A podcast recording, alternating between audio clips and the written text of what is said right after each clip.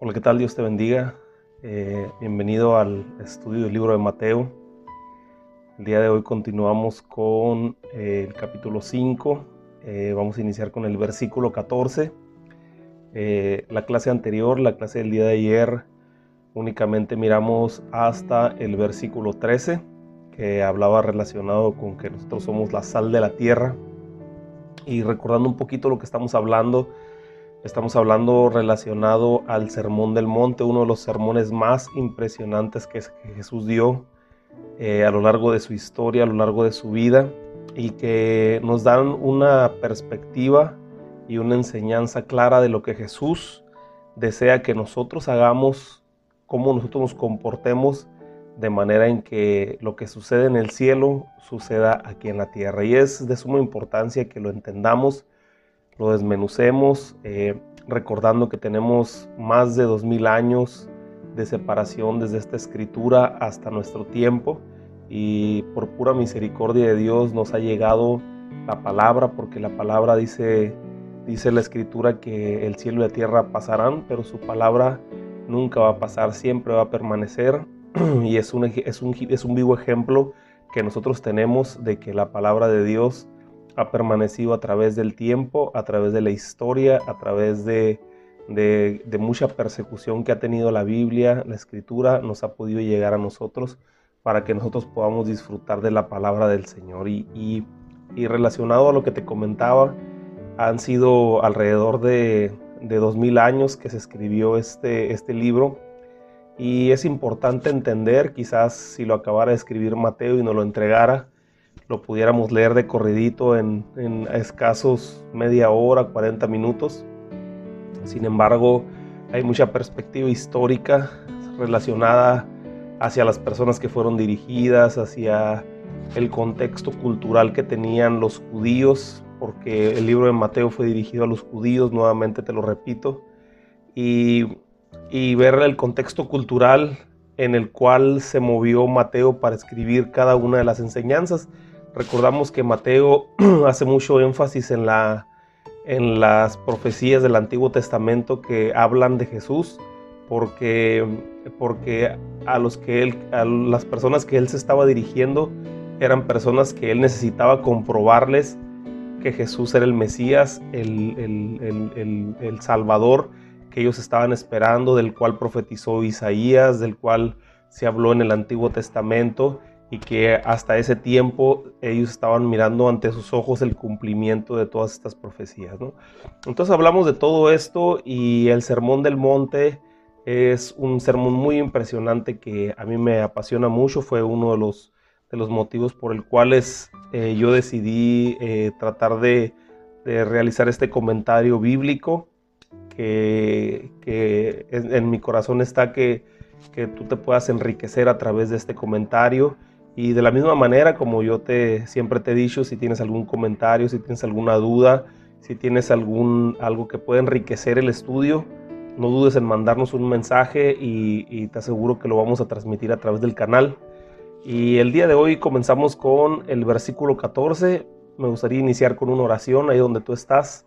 Eh, cierra tus ojos si puedes y vamos, acompáñame en esta oración. Señor, te damos gracias Gracias por tu amor, gracias por tu misericordia, Señor. Gracias porque a pesar, Señor, de que el mundo, Señor, está atravesando por circunstancias difíciles, nosotros somos tus hijos, nosotros caminamos tomados de tu mano, nosotros creemos en las promesas, creemos en todo lo que tú nos has hablado a través de las escrituras y confiamos en ti, confiamos en todo lo que tú tienes para este tiempo, para nuestras vidas. Nos abrazamos de cada promesa, nos abrazamos de cada instrucción que viene en tu palabra. La entendemos, Señor, la creemos en nuestro corazón y caminamos conforme a ella. Señor, te pedimos que nos des la fuerza, la fortaleza para poder seguir adelante. Yo te pido por cada uno de mis hermanos, cada una de las personas que, que están ahí escuchando este, este estudio, los que apenas están incorporando, Señor, y todos aquellos que han He sido fieles desde el principio, Señor, a, escuchar este mensaje. Bendícelos también. Bendice a todos mis hermanos, Señor, a todas las personas que en este momento están escuchando, Señor, y, y ponemos en tus manos también la situación global, la situación del mundo. Te rogamos en nuestro corazón que seas tú, mi Dios, ayudándonos a que podamos salir pronto de esta situación. Te pedimos, Señor, por cada persona que ha sido infectada, cada enfermo, cada persona que ha sido afectada por esta enfermedad, Señor, que active su sistema de defensas, una pronta recuperación para sus vidas y a todas las demás personas, Señor, que no han sido contagiadas, que no hemos sido contagiados. Protégenos, guárdanos, guarda nuestros hogares y que podamos seguir adelante. Te damos gracias en el nombre de tu Hijo amado Cristo Jesús. Amén. Muy bien, versículo 14 del capítulo 5 de Mateo dice, Vosotros sois la luz del mundo. Una ciudad asentada sobre un monte no se puede esconder. Nosotros somos portadores de una luz impresionante. Eso lo tenemos que entender. Ponte esa mentalidad en tu cabeza. Eh, entiéndelo porque nosotros estamos portando una luz preciosa que alumbra a, las personas que nos rodean. Esta luz puede, puede y debe ser utilizada para ayudar a otras personas que están a nuestro alrededor a que regresen al camino correcto. La luz con la que brillamos tenemos que entender que no es una luz propia, no es una luz que salga de nosotros. Nosotros, como dice Génesis, que nosotros los designios de nuestro corazón siempre son de continuo al mal. Nuestra carne eh, estaba perdida en nuestros delitos y pecados, pero el, el poder de Dios a través de Jesús hizo que nuestro espíritu se vivificara, que nuestro espíritu renaciera nuevamente para que nosotros pudiéramos vivir una nueva vida en Él y comenzáramos a vivir. Acuérdate que en Génesis dice la palabra de Dios que el hombre cuando probó del fruto prohibido, dice que en ese momento el Señor les dijo que ciertamente el día que ellos probaran del, del árbol, del fruto prohibido, ellos morirían y verdaderamente murieron, pero murieron en una condición espiritual. Ellos murieron en una condición de cortar su relación con el Creador, con Dios mismo. Y, eso es lo que viene a, hacer Jesucristo, a restablecer esa unidad, a darnos vida, una vida y una vida en abundancia. Recordamos que la Escritura dice que así como por un hombre entró eh, la muerte, por un hombre entra la salvación, que es a través de Jesús, a través de Jesucristo, su sacrificio, lo que Él hizo en la cruz del Calvario, para nosotros es una nueva vida, es una puerta abierta para que nosotros podamos entrar en la salvación. ¿eh? Entonces, esa luz con la que nosotros brillamos no es una luz propia, es una luz que viene de Jesús. Esa luz, como dice Juan 8:12, dice, Jesús les dijo, les habló diciendo, yo soy la luz del mundo, el que me sigue no andará en tinieblas, sino que tendrá la luz de la vida. Qué tremendo porque si nosotros únicamente camináramos conforme a lo que Jesús nos está diciendo, nosotros tendríamos esa vida, tendríamos esa luz.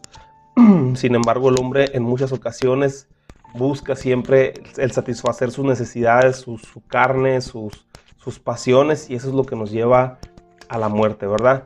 Eh, nosotros somos como un espejo que vamos a reflejar la luz de Cristo.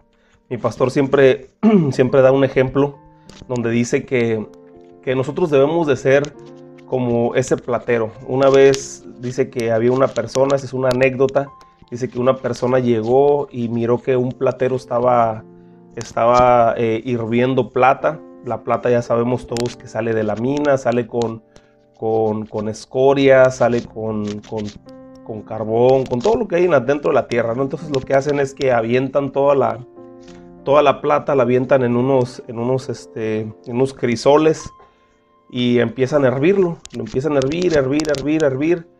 Y entonces dice que de tiempo en tiempo, de cada, cada cierto tiempo, viene el platero y empieza a quitar toda la nata que está arriba, toda la escoria, y la tira y otra vez vuelve a limpiarle, la vuelve a tirar y otra vez viene. De tiempo en tiempo, hasta que le preguntó a esta persona, le dijo, ¿y tú cómo sabes cuando la plata ya está lista, ya está en su punto para que dejes de hervirla y ya la puedas pasar al siguiente proceso. Y luego dice, bueno, yo vengo y empiezo a quitar toda la nata, todo lo que está encima, toda la, toda la suciedad la quito y la retiro, ¿no? Pero cada vez va siendo menos, cada vez va siendo menos, la voy quitando y, y a la vuelta, a la otra vez que vengo es menos, es menos, es menos. Y entonces cuando yo determino que ya la plata está lista, es cuando yo me asomo y puedo reflejar mi rostro como un espejo en la plata.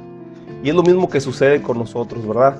El Señor muchas veces nos pasa por el fuego, estamos atravesando tiempos a veces difíciles, pero que son cosas que nosotros necesitamos vivir para ir sacando toda la escoria, sacando todas las cosas que nos estorban, sacando todas las cosas que nos están haciendo daño dentro de nosotros.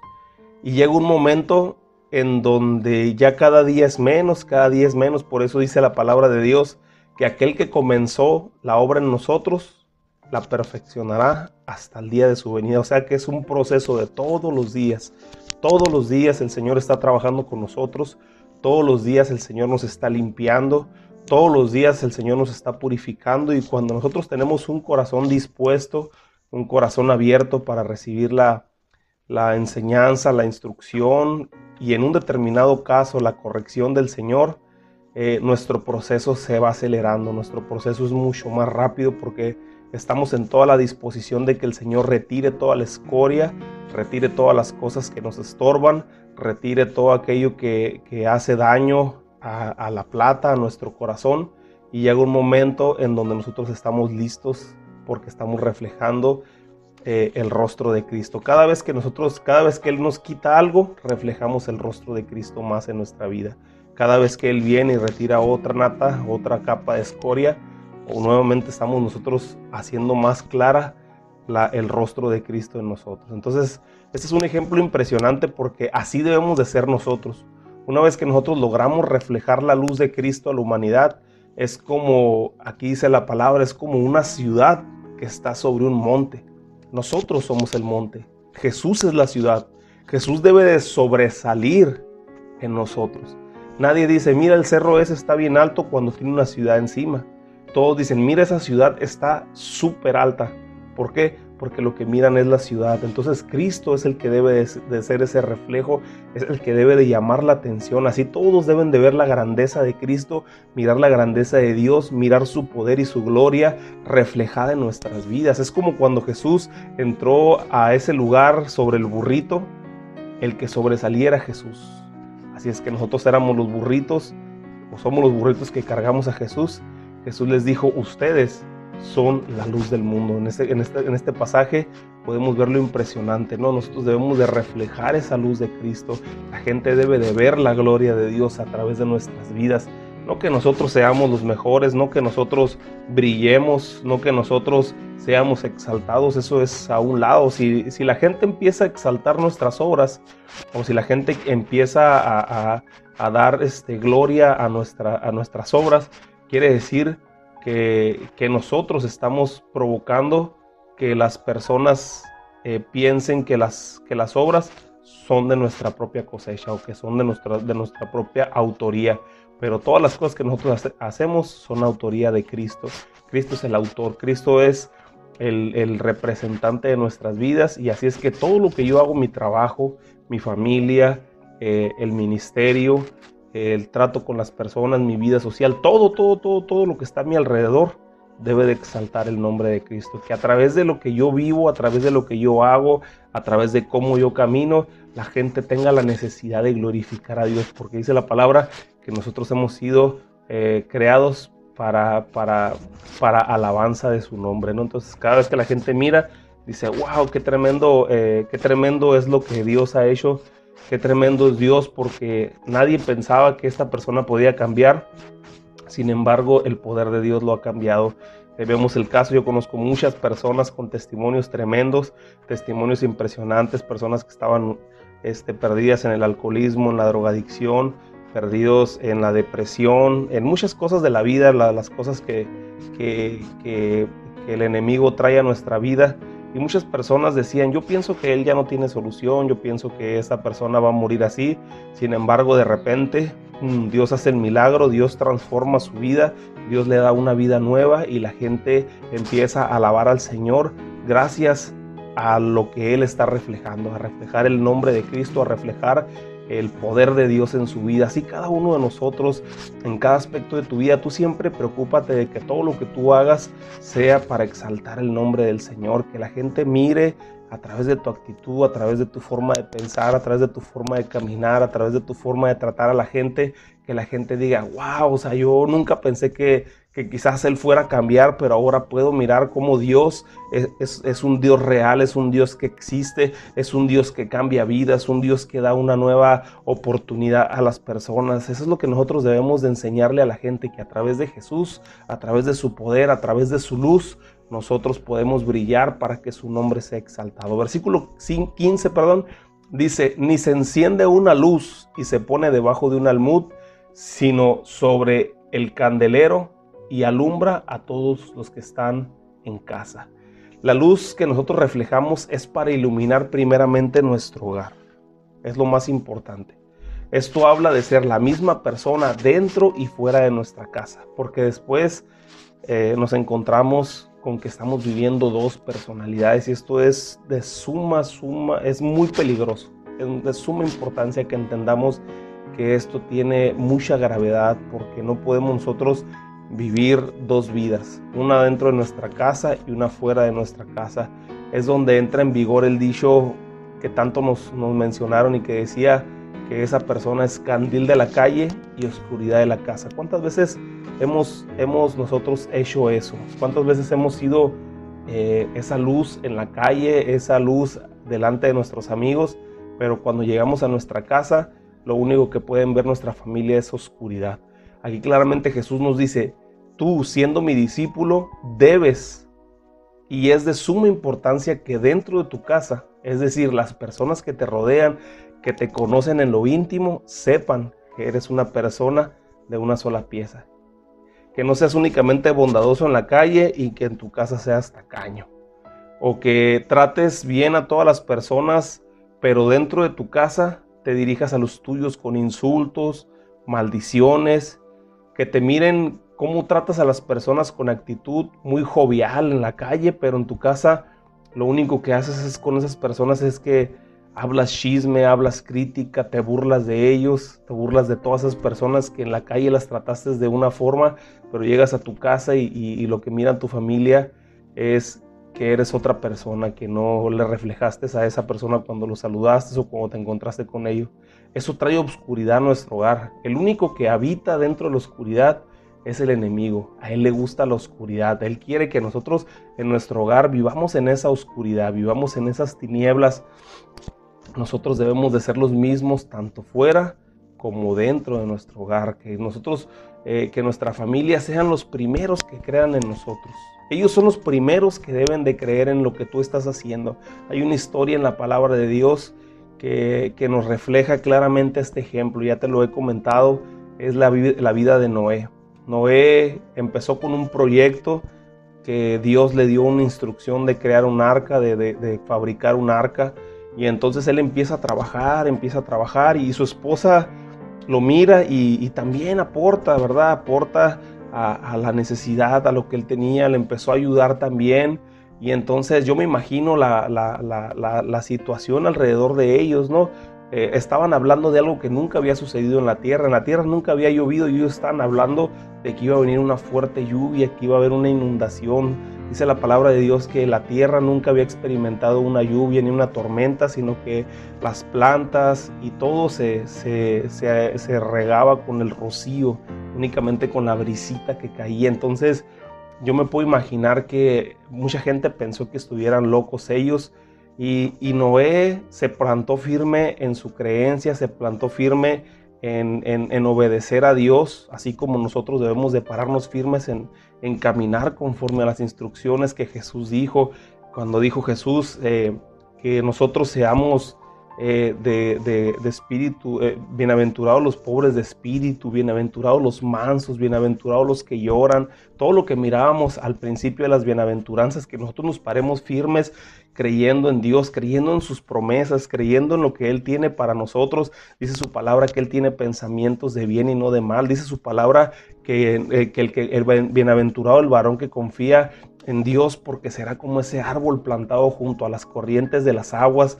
que va a venir el tiempo difícil y su hoja va a estar verde y, nunca se va a ver que, que, está atravesando por tiempos difíciles porque está pegado a la corriente de, agua, la corriente de, que es el Señor, ¿verdad? Es el que nos da la fuerza. Entonces, Noé era esa persona, esa persona que, tenía esa, que tenía, que tenía esa luz, él encendió esa luz dentro de su hogar, que alumbraba su hogar. Su esposa le creyó, su esposa caminó y corrió con la visión que él también tenía, pero no solamente logró influenciar a su esposa, porque muchas veces las esposas eh, nos apoyan tanto, a veces parecen locos nuestros, nuestros planes, nuestros proyectos y las esposas están ahí siempre para ayudarnos, pero a veces los hijos eh, son con los que a veces batallamos. Entonces aquí no solamente su esposa, sino sus hijos también apoyaron la visión, apoyaron el plan que, que venía de parte de Dios y que Noé había abrazado pero no solamente los hijos, sino también las nueras. Imagínate cuánta gente influenció dentro de su hogar. Entonces yo te puedo asegurar a ciencia cierta que Noé era ese hombre que encendió la luz y no la puso debajo de un almud, sino que la puso sobre un candelero y principalmente alumbró su hogar y fue, el, eh, fue algo crucial para la vida de esas personas, de esa familia, porque ellos pudieron entrar al arca. Y el, el arca representa a Jesús en este tiempo. Cuando nosotros logramos ser esas personas que, encendemos esa luz en nuestra vida, que reflejamos la luz de Cristo, pero que no solamente en la calle, sino también en nuestro hogar, que no solamente afuera prediquemos el Evangelio con las personas que no nos ven en la intimidad, sino que prediquemos a nuestros hijos, a nuestra familia, eh, a nuestros pequeños, que ellos miren a través de nuestra vida devocional, nuestro tiempo de oración, ese tiempo cuando tú adoras al Señor, ese tiempo cuando tú escudriñas la palabra,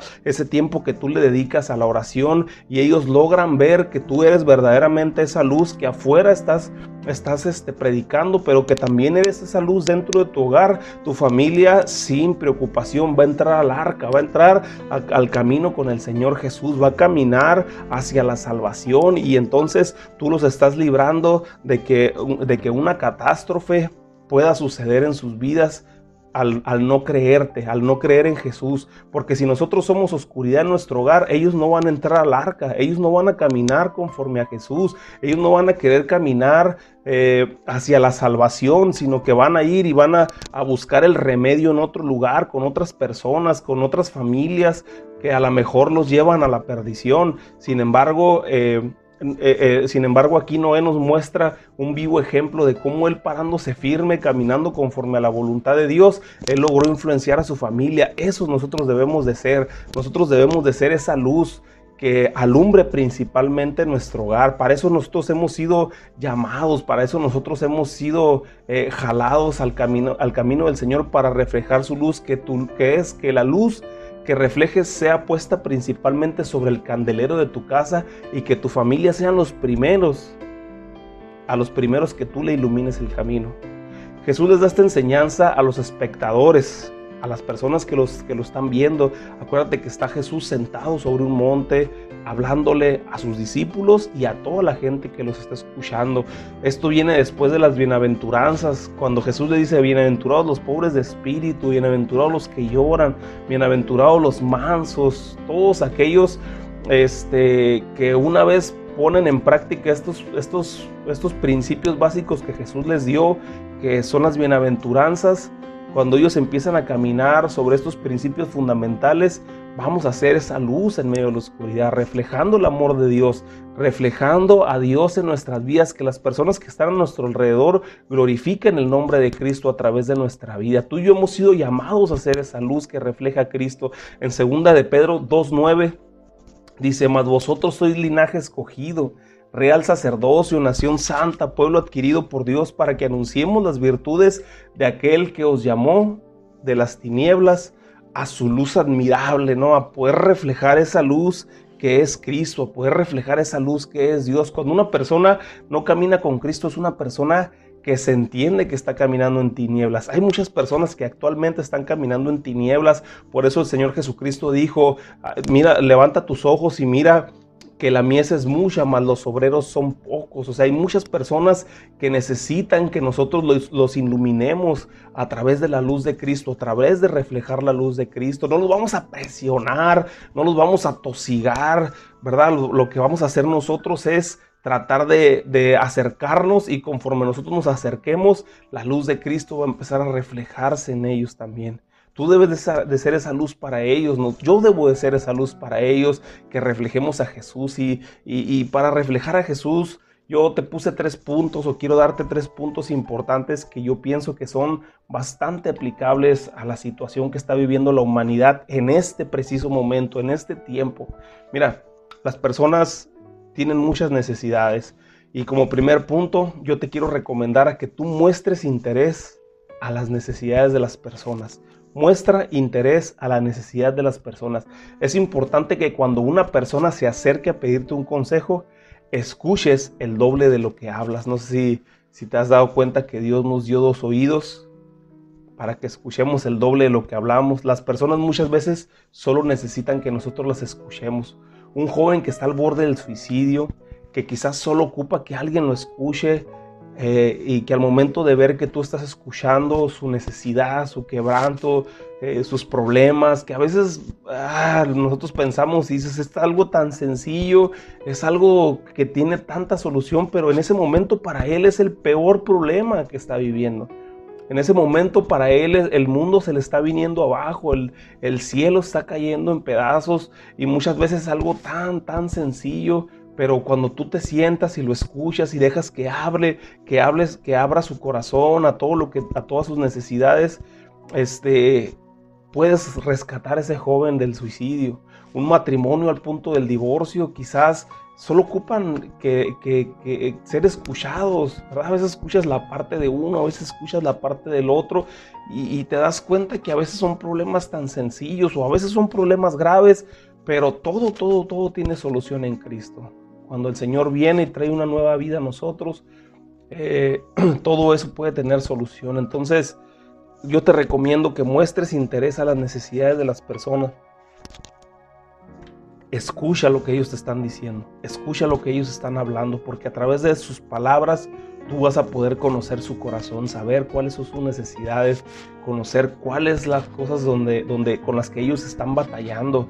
Es, es un punto importante cuando una persona es consejera y, una persona que es luz para las personas, una persona que quiere caminar conforme a Jesús, que quiere, que quiere reflejar esa luz de Cristo, debes de ser consejero para las personas. Las personas quieren ser escuchadas, dales ese interés, muéstrales ese interés en sus necesidades. La segunda cosa es que ilumines conforme a la necesidad. O sea, ya, ya hablamos de que nosotros somos luz.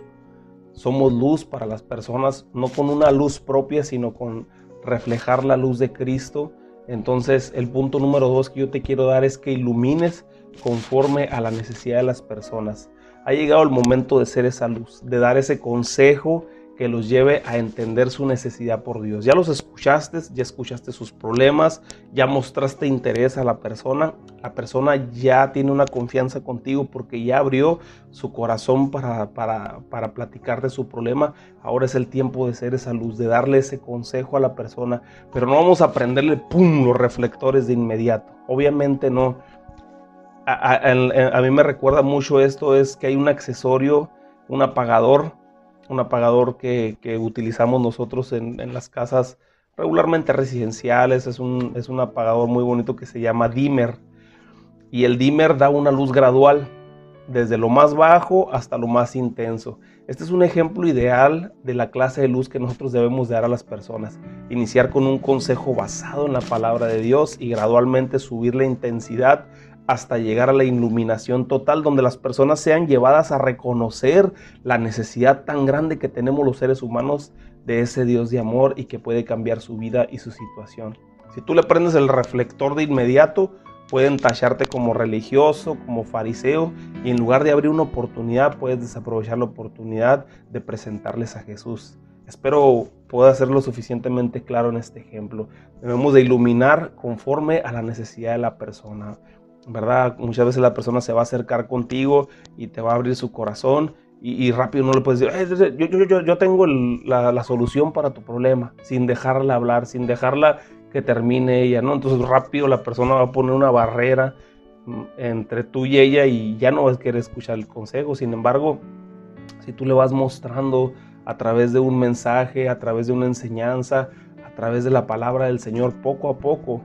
Si tú le vas mostrando la luz de Cristo, es muy probable que esa persona acepte al Señor y su necesidad por Dios. Sé, sé esa, esa, esa persona eh, que, que sea prudente, al momento de reflejar la luz de Cristo, ¿verdad? Que, seamos prudentes al momento de nosotros empezar. Vamos a hacer ese reflejo y le vamos a dar la, vamos a reflejar la luz de Cristo en las personas, pero que sea gradual, gradual conforme a la necesidad de la persona. Y el tercer punto es ser luz a través de tu estilo de vida. Y esto va relacionado con el versículo 16 con el cual voy a estar cerrando este, este, esta clase, la clase del día de hoy. Dice el versículo 16, así alumbre vuestra luz delante de los hombres, para que vean vuestras buenas obras y glorifiquen a vuestro Padre que está en los cielos. Que nuestras obras sean lo suficientemente transparentes para que reflejen la obra de Cristo en nuestras vidas. Y no hablo de tratar de mostrarle a las personas que somos, que somos perfectos.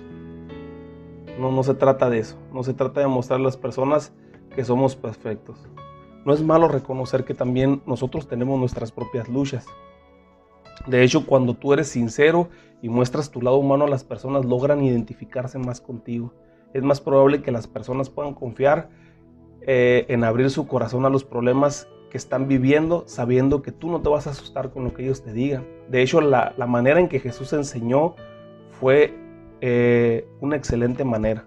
Él daba un principio Fíjate, viene, Jesús daba un principio, después lo ampliaba y después daba un ejemplo práctico. Es una buena manera de iniciar nosotros con una persona que necesita la luz de Jesús. Eh, viene con un problema, tú puedes buscar un ejemplo bíblico que se apegue a su necesidad. Siempre va a haber un ejemplo bíblico que se apegue a su necesidad.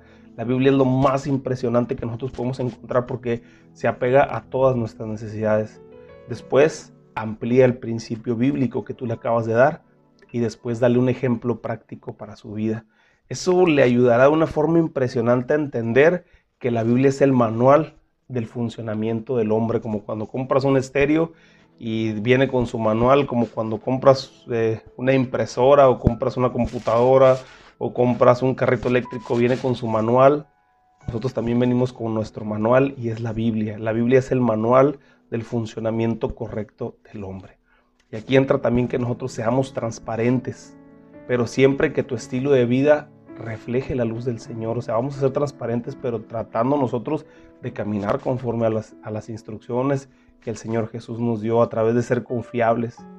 Que seas bueno no divulgando lo que la persona te está confiando, lo que la persona te reveló, porque ese es uno de los graves motivos por los cuales las personas no abren su corazón por el miedo a ser juzgados y por el miedo a que, a que la información ande circulando en boca de todos. Entonces seamos confiables. Así alumbre la luz de nosotros delante de los hombres. Que Dios te bendiga, que Dios te guarde. Te dejo con esto y nos vemos en la siguiente clase.